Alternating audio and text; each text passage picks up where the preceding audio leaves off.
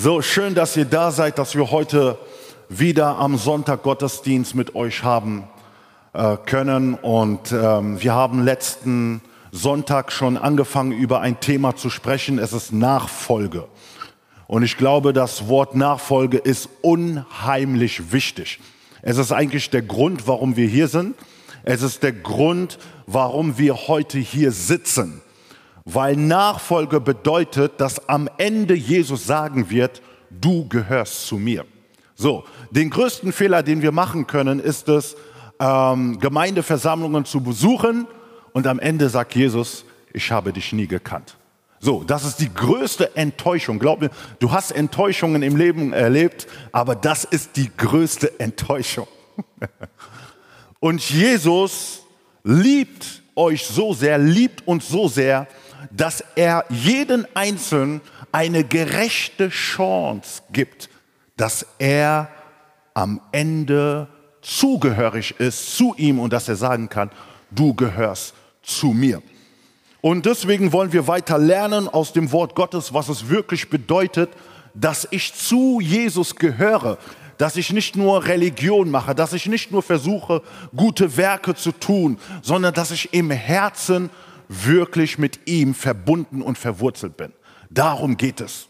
Nachfolge. Jesus beruft uns alle Nachfolger zu sein. Andere diskutieren darüber, ähm, welche Konfession man ist. Ist man evangelisch, ist man katholisch, ist man Mennonit, ist man Baptist und so weiter und so fort. Das hat Jesus nicht gebracht. Halleluja.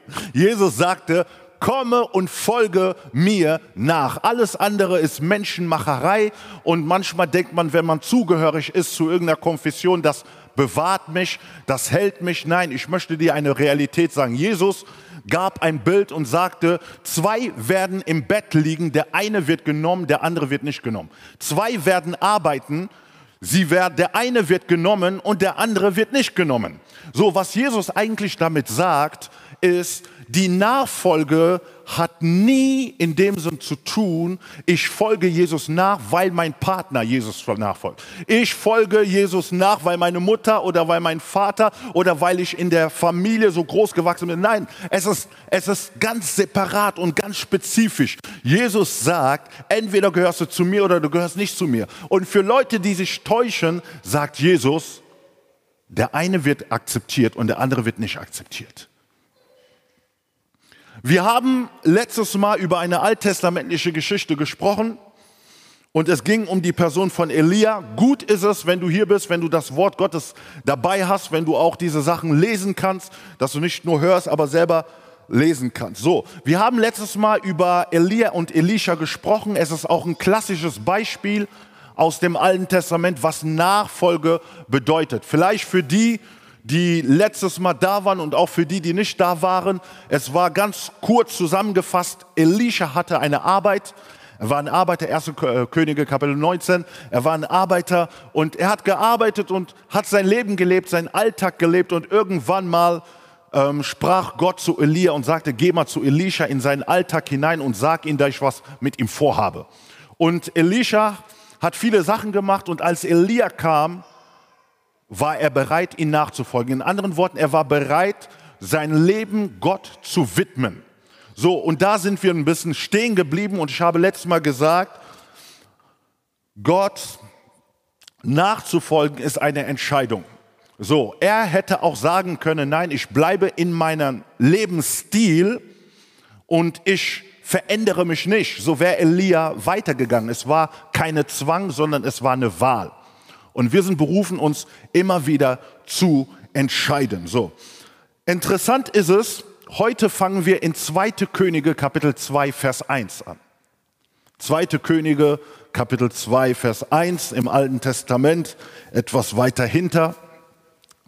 Nicht bei 1. Mose schauen, bitte. genau. 2. Könige Kapitel 2 Vers 1. Wenn du dein Handy hast, ne, das hilft direkt auf zweite Könige, dann bist du bei zweite Könige. So, zweite Könige Kapitel 2 ab Vers 1. So, und es heißt in dem Text, und es geschah, als der Herr den Elia im Sturmwind zum Himmel auffahren lassen wollte, Da er ging, da ging Elia mit Elisha von Gilgal hinweg und Elia sprach zu Elisa, bleibe doch hier, der Herr hat mich nach Bethel gesandt. Elisa aber sprach, so wahr der Herr lebt, umso wahr deine Seele lebt, ich verlasse dich nicht. So kamen sie nach Bethel. So, ich hoffe, dass du es auch lesen konntest in deinem Text. Wir waren letztes Mal in 1. Könige Kapitel 19. Und jetzt fangen wir in 2. Könige Kapitel 2 an. Aber was ist mit 1. Könige Kapitel 20? Mit 1. Könige Kapitel, mit den nächsten Kapitel. Und ich habe ich hab es interessant gefunden, dass ab 1. Könige 19 in den nächsten Kapiteln nichts mehr von Elisha gehört wird. Die einzige Information, die wir in 1. Könige 19 haben, Elisha trug die Entscheidung und sagte, ich will mein Leben Gott widmen. So, und jetzt auf einmal sind wir in 2. Könige Kapitel 1 und da haben wir gerade gehört, Elia soll von dem Herrn genommen werden. So, eines der wichtigen Prinzipien in der Nachfolge ist es, es ist normal, dass du von der Bildfläche verschwindest. So, es ist normal, dass wenn du sagst, ich widme mein Leben Gott, dass man von einer Zeit, bestimmten Zeit nichts mehr von dir hört. Was hat Elisha in dieser Zeit gemacht? Keiner wusste, was Elisha in dieser Zeit gemacht hat. Aber soll ich dir sagen, wer wusste, was, Elia, äh, was Elisha machte? Das war Elia. Elia war die einzige Person, die uns sagen kann, wenn wir im Himmel sind, was er mit Elisha in dieser Zeit gemacht hat.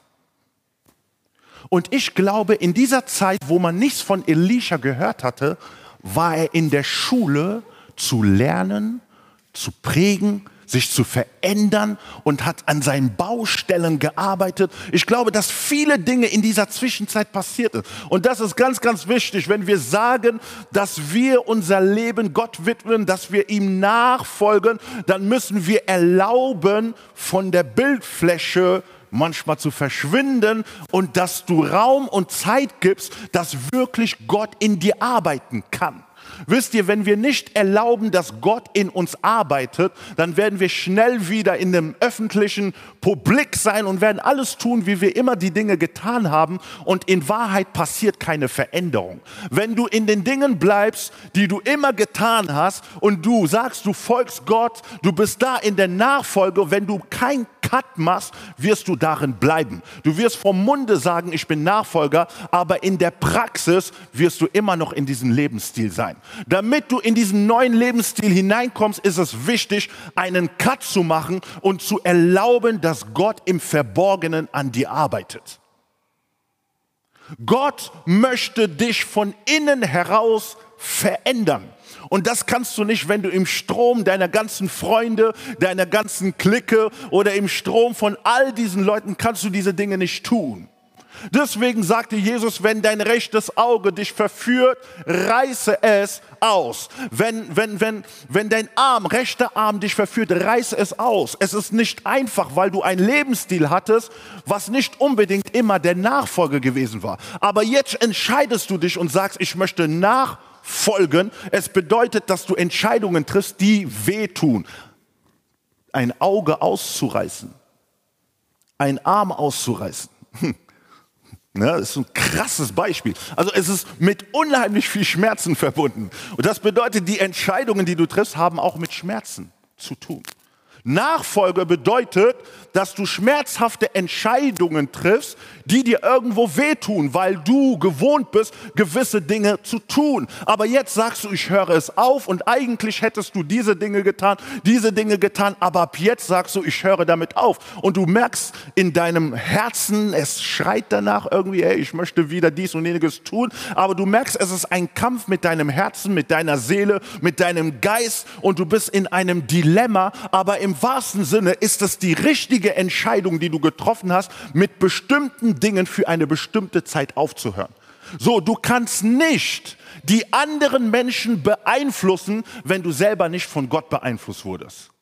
Wir müssen von Gott neu beeinflusst werden und gefüllt und verändert und transformiert werden. Und das passiert im Background. Das passiert in der Kommunikation mit Gott. Das passiert in der Kommunikation mit gleichgesinnten Leuten. Das passiert auch mit der Kommunikation mit geistlichen Leiter. Elia war ein geistlicher Leiter. Er konnte in das Leben von Elisha hineinsprechen und konnte sagen, das stimmt, das ist nicht gut. Nein, das sollst du überlegen. Es sind so, man braucht Leute, die einen begleiten, diesen Weg zu gehen. Alleine kannst du nicht diesen Weg gehen. Es gibt vielerlei Leute, die ich immer wieder treffe und frage, hast du Gemeinde? Nein, ich habe keine Gemeinde. Aber das Problem dabei ist, ist, dass diese Leute keine Partner, keine Leute haben, mit denen sie Prozesse gehen können. Wir sind berufen, Prozesse zu gehen und wir benötigen geistliche Leiter oder Leute, die da sind und die uns begleiten. Sonst ist es immer nur Enthusiasmus. Oh ja, ich will dem Herrn nachfolgen. Ich will dies und jeniges tun. Aber warte nur ein, zwei Wochen, wie der Feind auf listige Art und Weise kommt und der reißt dich aus dem Prozess raus. Wisst ihr, unser, unser Gegner ist Satan. Und der Gegner von Anbeginn war er dabei und hat alles gesehen. Wir brauchen ihn nichts über Menschen zu erzählen. Er kennt den Menschen bestens. Wenn er Jesus versucht hat, wenn er Jesus geprüft hat, um wie viel mehr wird er zu dir kommen und dich prüfen und versuchen, dich auf andere Weise dich zu verleiten. Aus diesem Grund ist es wichtig, dass wir akzeptieren und sagen, okay, für diese Zeit, weil ich Nachfolger bin, lasse ich mich von Gott beeinflussen, lasse ich mich von Geschwistern beeinflussen, lasse ich mich von geistlichen Leitern beeinflussen, damit du ein großer Einfluss in dieser Welt sein kannst. Bevor du Einfluss in dieser Welt bist, musst du vorbereitet sein. Ohne Vorbereitung bist du kein Einfluss sondern ohne Vorbereitung bist du ein Wackelkandidat. Und viele sind Wackelkandidaten. Und Gott möchte dich wieder zurückbringen und sage, Herr, verstehe, was wirklich Nachfolge ist. Ich möchte ein, ein Beispiel geben. Ähm, es gibt eine Person, es gibt eine Person, weil sie weiterkommen wollte, ist diese Person um 8 Uhr morgens drei Stunden gefahren. Ich sage euch nicht die Stadt.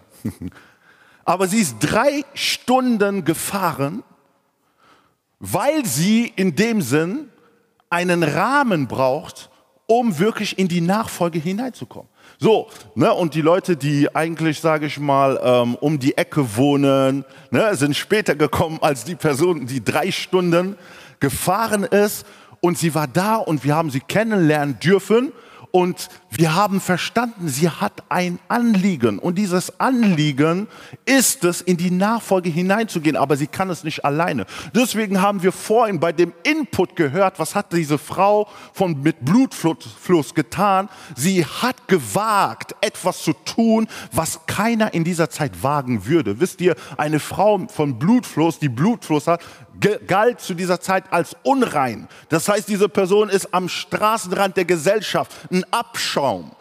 Bloß nichts mit dieser Person zu tun. Aber sie hat sich gesagt, in dem Moment ist mir erstmal alles egal. Das Einzige, was ich tue, ich möchte alles tun, um Jesus zu berühren. Das ist Nachfolge. Nachfolge sind nicht nur Worte, aber es ist im Herz. Es brennt in dir. Es verlangt nach dir. Und dieses Verlangen führt dich dazu, Dinge zu tun, die du im Normalmodus niemals tun würdest. Im Normalmodus würde Elisha sich nicht beugen, würde er nicht in diesen Hintergrund hingehen. Würde er nicht machen. Warum?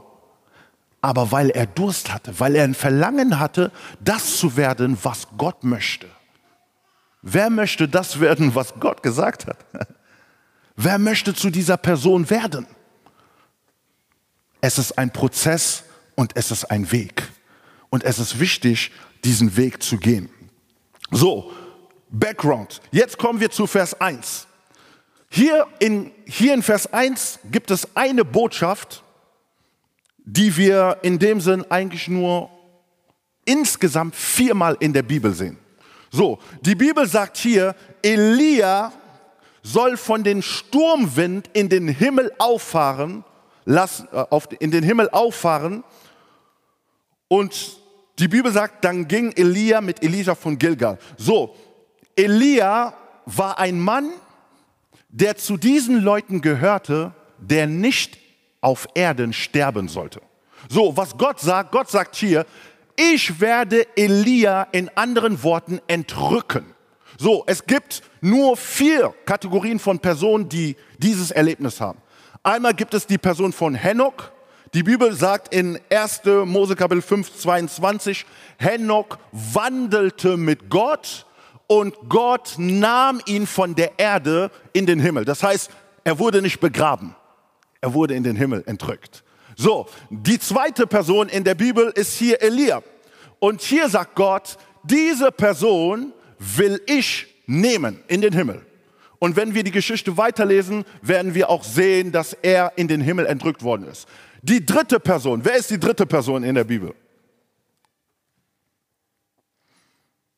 Der entrückt worden ist. Ha? Ist ganz einfach. Jesus. Genau. Jesus war mit seinen Jüngern und er ist in den Himmel entrückt. Wer ist jetzt die vierte Kategorie von Personengruppe, die berufen ist, entrückt zu werden? Nochmal. Die Gemeinde. Amen. So, wir verstehen, es gibt drei Personen, die diese Entrückung erlebt haben. Aber was hier, was die Bibel uns sagt, wir als Gemeinde in 1. Thessalonicher Kapitel 4, Vers 17 lässt die Bibel verstehen, dass wir entrückt werden. Damit du es lesen kannst, 1. Thessalonicher 4, 15 ähm, ab Vers Genau, ab Vers 15 bis 17.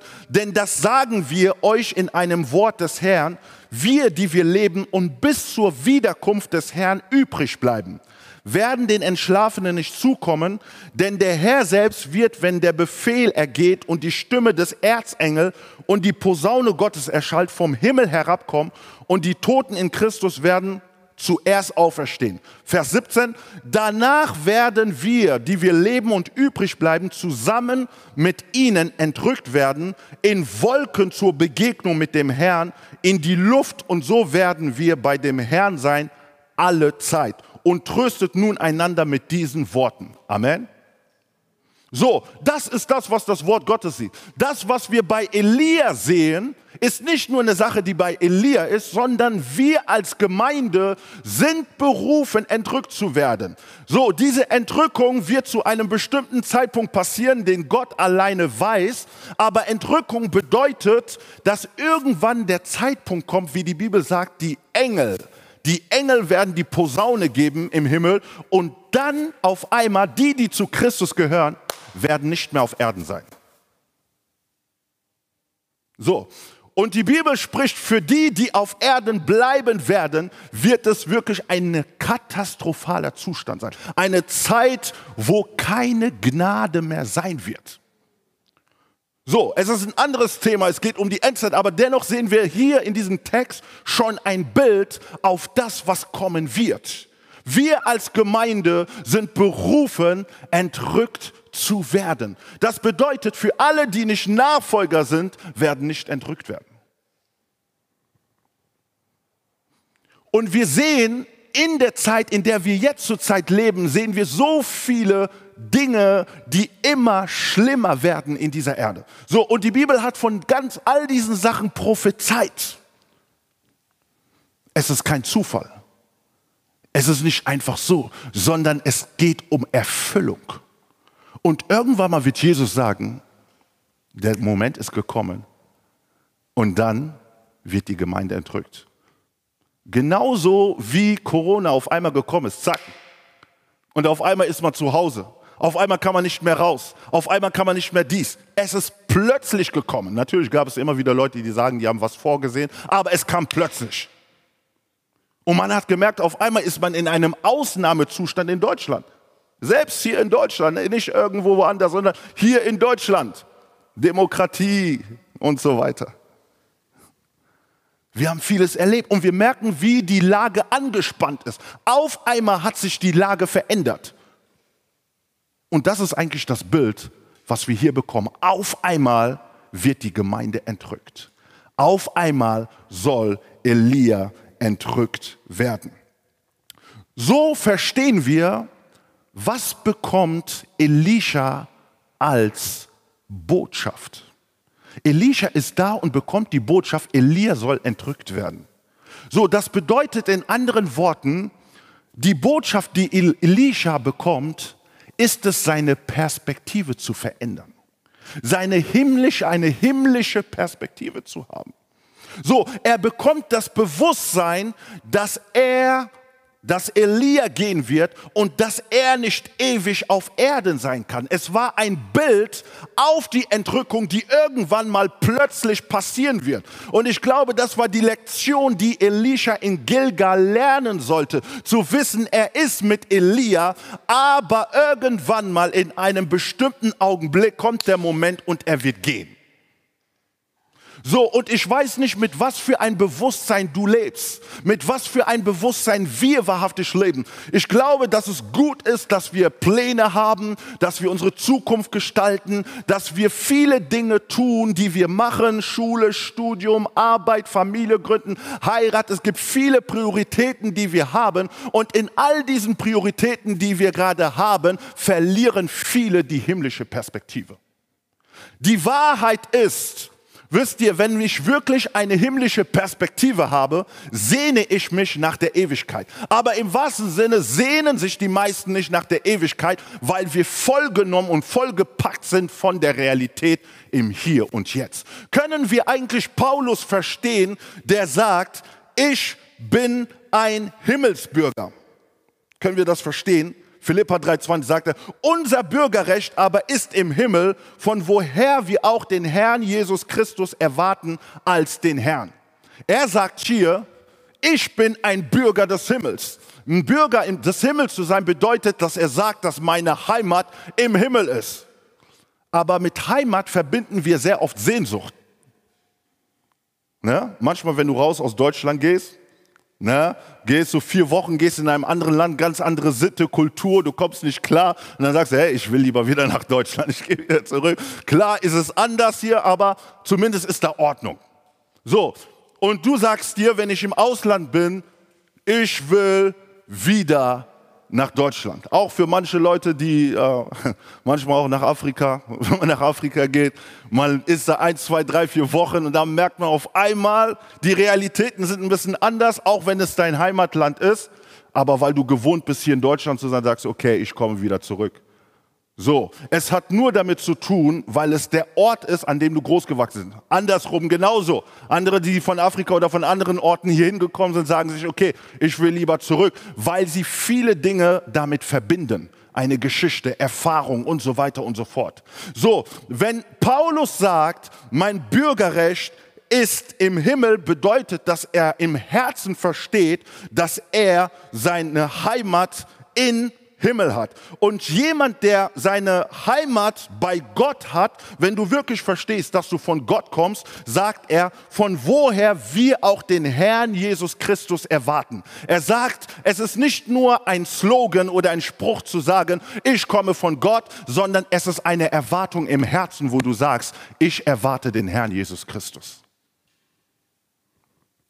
Um jemanden zu erwarten, musst du Beziehung haben. Um jemanden zu erwarten, musst du ihn schätzen, vielleicht lieben, musst Zeit haben. Wie zum Beispiel der Mann ist da und erwartet, dass die Frau nach Hause kommt. Andersrum genauso, weil ihr eine Beziehung habt. Aber hast, du erwartest niemals jemanden, mit dem du keine Beziehung oder Gemeinschaft hast. So merken wir eigentlich, dass wir von der Ewigkeit sprechen, aber sehr weit weg sind in der Realität. So, Gott möchte in unserem Herzen arbeiten, dass diese Realität anders wird. Denn die Bibel sagt, wenn Jesus wieder zurückkommen wird, wird es sein wie der Bräutigam, der die Braut begegnet. Wie ein Hochzeitsmahl. Wie eine Feier. Also ich glaube, wenn du freiwillig geheiratet hast, wirst du dich auf den Tag der Hochzeit, wirst du dich freuen. Oder?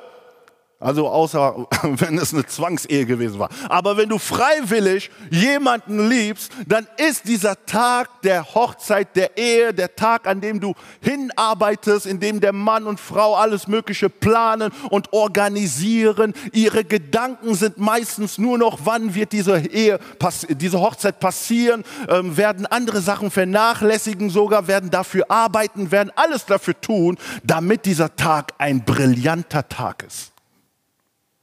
Wieso? Weil ihr im Herzen verbunden seid. Und wir können nicht Jesus erwarten, wenn wir nicht mit ihm verbunden sind. Gilgal ist der Ort, in dem Elisha lernen muss, dass er eine himmlische Perspektive haben muss.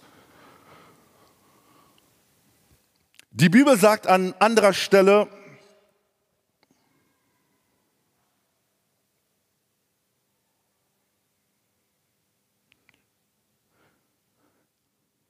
In Kolosser Kapitel 3, Vers 1 bis 2, da heißt es, wenn ihr nun mit Christus auferweckt worden seid, sucht das, was droben ist, wo der Christus ist, sitzend zur Rechten Gottes, trachtet nach dem, was droben ist, nicht nach dem, was auf Erden ist, denn ihr seid gestorben und euer Leben ist verborgen mit dem Christus in Gott.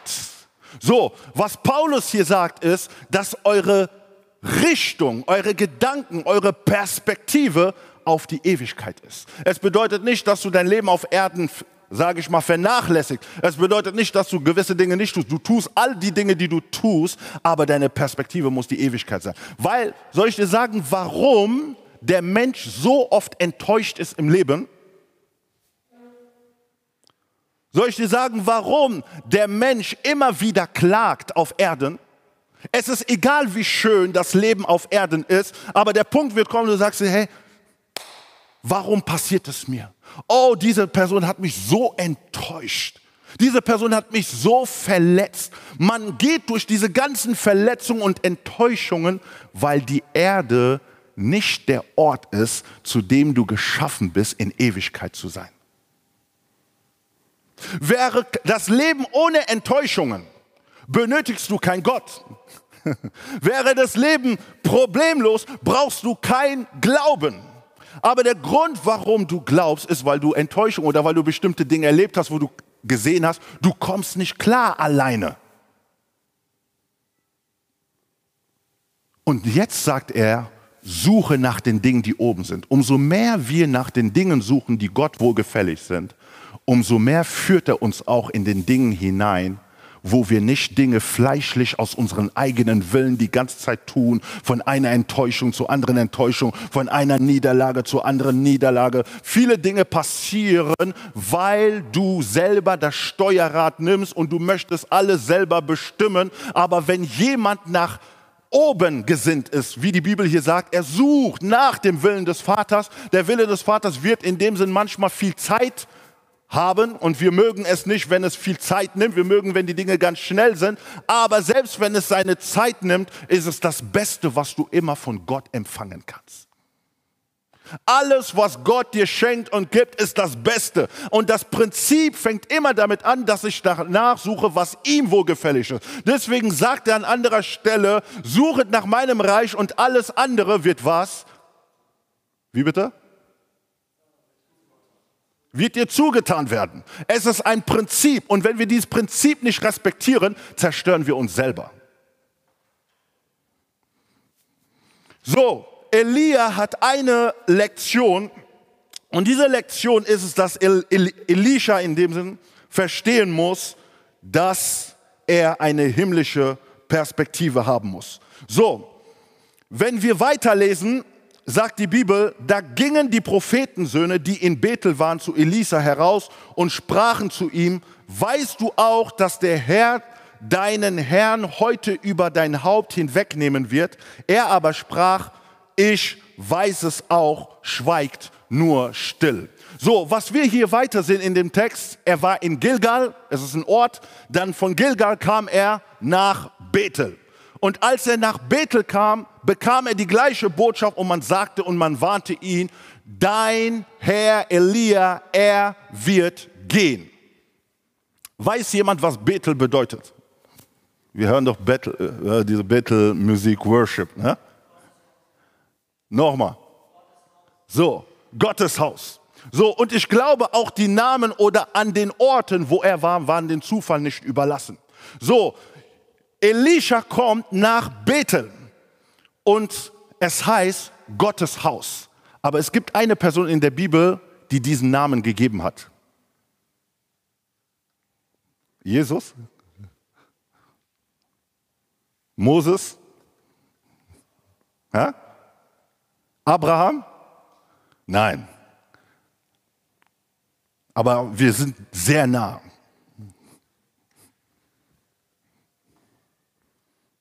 Nach Abraham kommt Isaac. Und nach Isaac kommt, wir sind in der Schule, ne? nach Isaac kommt, habe ich nicht so gut gehört, Jakob. Aha. Okay, das bedeutet hier, diesen Namen, den wir hier sehen, Bethel, wurde von Jakob gegeben. So, und lasst uns kurz einfach das anschauen. In 1. Mose Kapitel 28. Genau, man kann dann ab Vers 10 lesen. Ne? Ab Vers 10 und das geht dann so bis 19. So neun Verse werden wir uns So, ich lese 1. Mose Kapitel 28 ab Vers 10. Jakob aber zog von Beersheba aus und wanderte nach Haran und er kam an einem Ort, wo er über Nacht blieb. Denn die Sonne war untergegangen und er nahm von, dem, von den Steinen jenen Orts und legte unter sein Haupt und legte sich an dem Ort schlafen.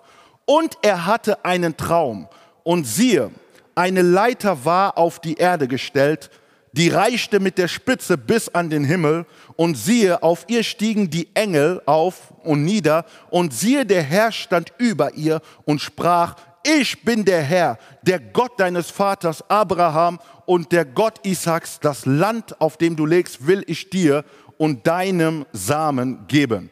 Und dein Samen soll werden wie der Staub der Erde und nach Westen, Osten, Norden, und Süden sollst du dich ausbreiten und in dir, in deinem Samen soll gesegnet werden alle Geschlechter der Erde.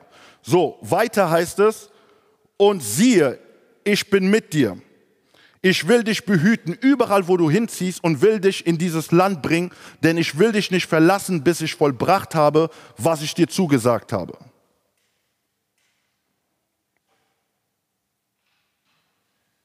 So, okay, wir springen ab Vers 17 oder 16 machen wir. Als nun Jakob von seinem Schlaf erwachte, sprach er wahrlich, der Herr ist an diesem Ort. Und ich wusste es nicht. Und er fürchtete sich und sprach, wie furchtgebietend ist diese Stätte. Hier ist nichts anderes als das Haus Gottes.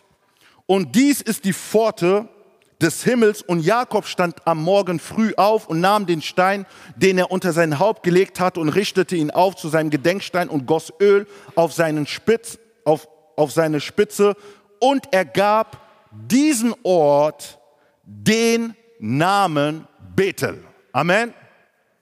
So, er gab ihm den Namen Bethel. Hier sehen wir, der Name Bethel, den wir hier in 2. Könige Kapitel 1, 3 sehen, ist durch Jakob entstanden. So, Jakob war auf dem Wege, die Frau seines Lebens zu treffen oder zu finden. Und ähm, sein Vater sagte, okay, es ist gut, dass du dahin gehst in unsere Heimat, unser Gebiet ähm, und dort, wo wir zu Hause sind. Und dort sollst du deine Frau finden. So, er ist im Glauben gegangen und als er auf dem Weg gegangen ist, muss man ja sagen, es ist ungewiss, wen werde ich treffen? Wird das klappen? Wird das nicht klappen? Und jetzt auf einmal hat Jakob einen Traum. So, und in den Traum, den Jakob hat, hat er eine Begegnung mit Gott. Gott kommt und begegnet Jakob in dem Traum. Und in dem Traum sieht er eine Leiter, die von der Erde bis in den Himmel geht und wie die Engel rauf und runter gehen. Und was passiert? Die Bibel sagt, als er diesen Traum hatte, kam die Furcht des Herrn in ihm. Die Ehrfurcht ist in diesem Traum gewachsen. Wieso? Weil er eine Begegnung hatte mit Gott. Und jetzt aus dieser Begegnung heraus gab er diesen Ort den Namen Bethel und sagte, hier ist Gottes Haus. So, und wir müssen verstehen, wenn er oder wie oder auf welche Art und Weise er das Haus Gottes definiert. Das Haus Gottes definiert er nicht an einem Ort, wo ich, wie ich sagte, wo wir einfach hinkommen, wo wir einfach Zeit haben, aber er definiert den Namen Bethel im Zusammenhang mit der Begegnung mit Gott. In anderen Worten bedeutet das, wenn wir vom Haus Gottes sprechen, hat es immer einen Zusammenhang, dass ich Gott begegne. Das Haus Gottes bedeutet, Gott zu begegnen. Aus diesem Grund sagte Jesus, als er in den Tempel hineinkam, sagte, was macht ihr aus meinem Vaters Haus, eine Räuberhöhle. Sie machten ihr Business, das bedeutet, sie sind hingekommen und haben in ihrem Herzen keine tiefe Veränderung gehabt. Sie lebten ihr Leben weiter, wie sie es lebten und Jesus kam und sagt, das ist nicht klar. Und er sagte, machet nicht aus meines Vaters Haus eine Räuberhöhle, denn von Anfang an ist sie ein Gebetshaus. Und Gebet hat wiederum der Zusammenhang mit der Begegnung mit Gott. Bethel ist der Ort, an dem ich Ort Gott begegne. Wenn ich sage, ich gehe in das Haus Gottes, hat es immer die Begegnung mit Gott zu tun. Und lass mich dir sagen, jede Begegnung mit Gott verändert. Jakob ist seinen Weg gegangen, aber die Begegnung mit Gott führte in ihn eine neue Ehrfurcht hinein. Es gibt viele, die hier sind und sagen, ich möchte Gott nachfolgen, aber ich möchte dir heute sagen, Nachfolge kannst du nicht aus deinen eigenen Werken, aus deiner eigenen Kraft produzieren. Die Ehrfurcht Gottes kannst du nicht aus deiner eigenen Kraft produzieren. Du benötigst die Begegnung mit Gott, um zu verstehen, um wem es geht. Ohne Begegnung mit Gott kannst du nicht verstehen, worum es eigentlich geht. Und deswegen kam Elisha nach Bethel. In Gilgal musste er lernen, dass er eine himmlische Perspektive haben musste. In Bethel musste er lernen, was es bedeutet, Gott zu begegnen. Denn die Begegnung mit Gott führt die Ehrfurcht Gottes. Wir können nicht sagen, ich bin Nachfolger Jesu, ich bin Nachfolger Gottes und leben außerhalb der Ehrfurcht Gottes. Das bedeutet, dass irgendetwas nicht stimmt. Die Ehrfurcht Gottes in deinem Herzen führt dich dazu, gewisse Dinge nicht mehr zu tun. Deswegen habe ich Kolosser 3 gelesen. Am Anfang heißt es, suchet nach den Dingen, die oben sind. Und wenn ihr Kolosser 3 ab Vers 5 liest, sagt Paulus, deswegen tötet die Dinge, die nicht Gott ehren. Damit meint er, tötet die Lüge, tötet die Unzucht, tötet all diese Dinge, die nicht im Willen Gottes passieren. Aber wie kannst du diese Dinge tun, wenn du nicht die Ehrfurcht Gottes im Herzen hast? Dann ist es nur Menschenwerk. Dann machst du es für eine Woche, zwei Wochen und drei Wochen, du bist wieder die alte Person. Jesus möchte in deinem Herzen wirken, um vom Innen heraus eine Ehrfurcht zu setzen. Und diese Ehrfurcht wird dich dazu bringen, Gott wahrhaftig zu folgen. Ohne Ehrfurcht können wir Gott nicht folgen, weil die Ehrfurcht erinnert uns, wer Gott ist. Und wenn ich erkenne, wer Gott ist, kann ich nicht anders, als das zu tun, was er von mir erwartet. Viele Leute kämpfen in ihrem Fleisch. Aber das Problem ist die Ehrfurcht. Wenn die Ehrfurcht Gottes in deinem Herzen freigesetzt sei, wirst du ein ganz anderes Leben leben. Es transformiert dein Leben und du wirst sagen, mit den Dingen, die du ganz normal getan hast, du hast gelogen. Manchmal, weißt du, es gibt so Christen, die sind am Lügen ohne Gewissen sind am Stehlen ohne Gewissen, sind zornig ohne Gewissen. Die Ehrfurcht fängt an, von innen heran zu arbeiten. Sie öffnet dir die Augen für die Dinge, die du vorher nicht gesehen hast. Ohne die Ehrfurcht Gottes bist du wie blind. Du denkst zu sehen, aber du siehst nicht. Du kannst auch, es gibt auch Leute, die Gott so dienen. Es gibt einen Mann Gottes, der vor kurzem gesagt hatte, sehr bekannt, ich werde nicht seinen Namen geben. Er sagte, er hatte einen Traum. So, Jakob hat einen Traum, er hatte auch einen Traum. Und in diesem Traum sah er sich wie vor dem Thron Gottes oder wie so im Himmel. Und er sah den Thron und es war so wie Jesus, der da war. Und es gab eine Schlange von, von, von Menschen, die da waren, eine lange Reihe, die da waren. So, und die waren in weiß gekleidet und jeder von denen sollte vor dem Thron kommen. Und er sagte, in dieser Reihe waren Menschen und zu dem Jesus genickt hatte. Und als Jesus genickt hatte, ist diese Person durch das Tor gegangen, so in dieses ewige Leben hinein. So, dann kam die zweite Person. Bei dem hat Jesus auch genickt und diese Person ging auch durch. So, jetzt kam dieser bekannte Prediger. Und als er an der Reihe gewesen war, hatte er ein mulmiges Gefühl, weil er sah, dass, Leute zu, äh, dass es Leute gab, zu denen Jesus genickt hatte und es gab Leute, zu denen Jesus verneint hatte. Und als er vor dem Thron Gottes stand, hat Jesus keine Reaktion gegeben. Und dann ist er aufgewacht und es hat ihn so eine Art von Ehrfurcht gepackt. Und er verstand, dass es Dinge gibt, die er in sein Leben in Ordnung bringen muss. Und die Botschaft, die er da hörte in dem Traum, sagt, war, Jesus was saying, I'm watching you. Don't blowing. So, Jesus sagte, ich sehe dir zu. Zu dem Prediger sagte er, ich sehe dich. Verspiele nicht deine Chance. Und das hat er vor kurzem auf YouTube gesagt. Und es hat so viele gepackt. Und wisst ihr, die Leute, die da waren, es waren nicht Leute, die nicht Christen, die Christus nicht kannten. Es waren Christen, die da gesagt haben, gesagt haben, hey, ich muss mein Leben anschauen, ob ich wirklich ein Nachfolger bin oder ob ich nicht ein Nachfolger bin. Ich glaube, Jesus ist ernst mit dem, was er sagt. Er ist so voller Liebe, aber er ist voller Wahrheit. Und er ist so heilig dass er seine Heiligkeit nicht für dich verleugnen kann. Die Ehrfurcht Gottes kommt im Leben von Jakob und hier fängt er an, Bethel zu definieren. Das Haus Gottes, der Ort der Begegnung, der Ort, in dem die Ehrfurcht Gottes ist.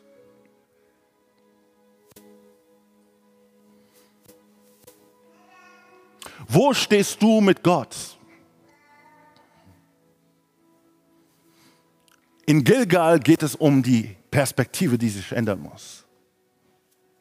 In Bethel geht es darum, dass die Ehrfurcht Gottes in dir lebt. Nach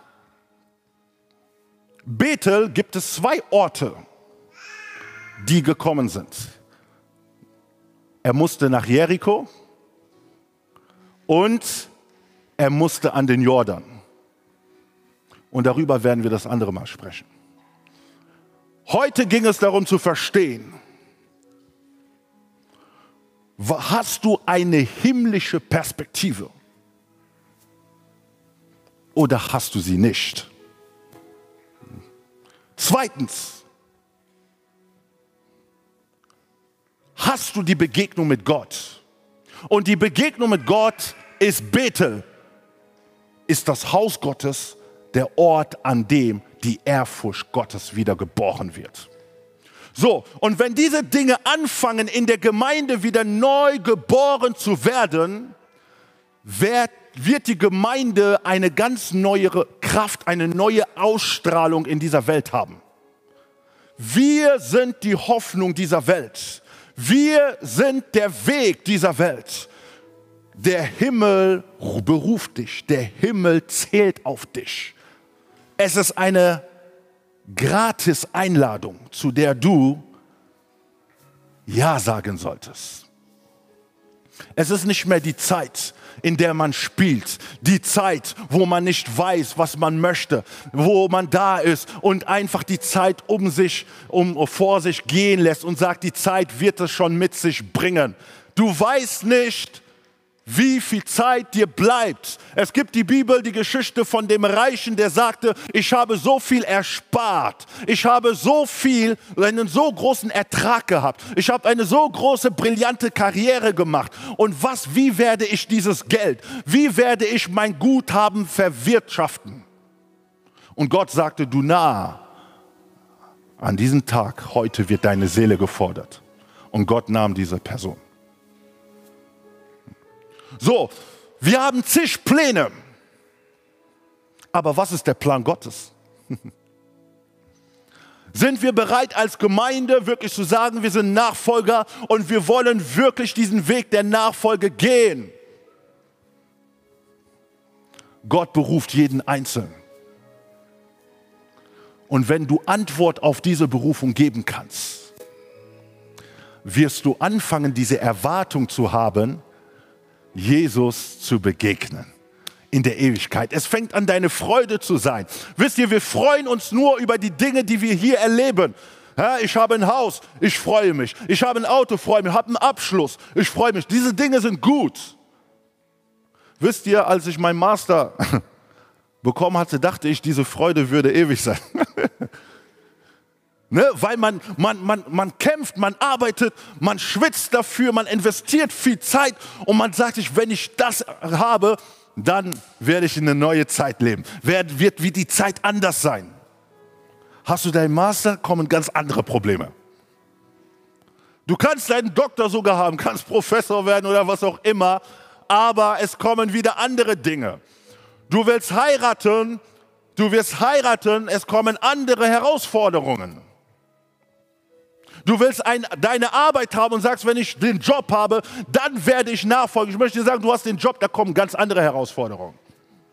Du möchtest höheres Gehalt haben, dann kommen wiederum andere Herausforderungen. Ne? Musst du mehr Steuern und so Sachen bezahlen.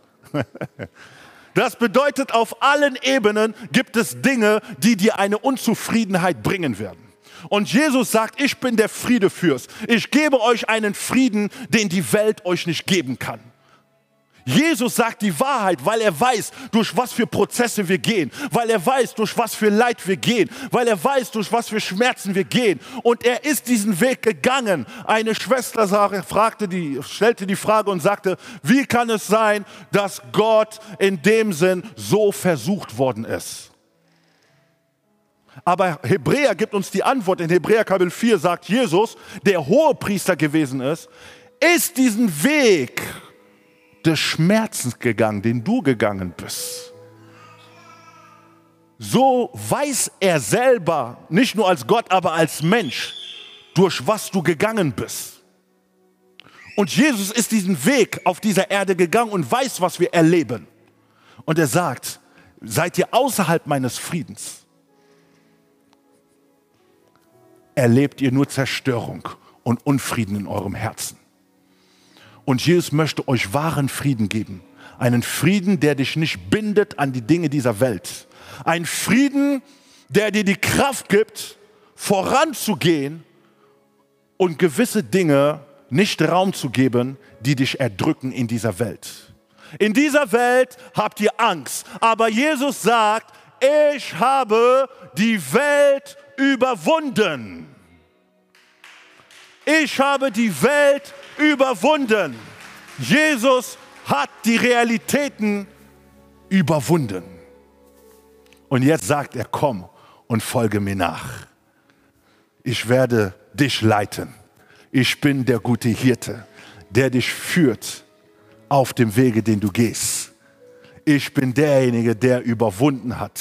Sünde, Macht, Probleme, Finsternis, all die Dinge, die dich zerstören, habe ich Jesus überwunden. Und am Kreuz sagt er, es ist vollbracht.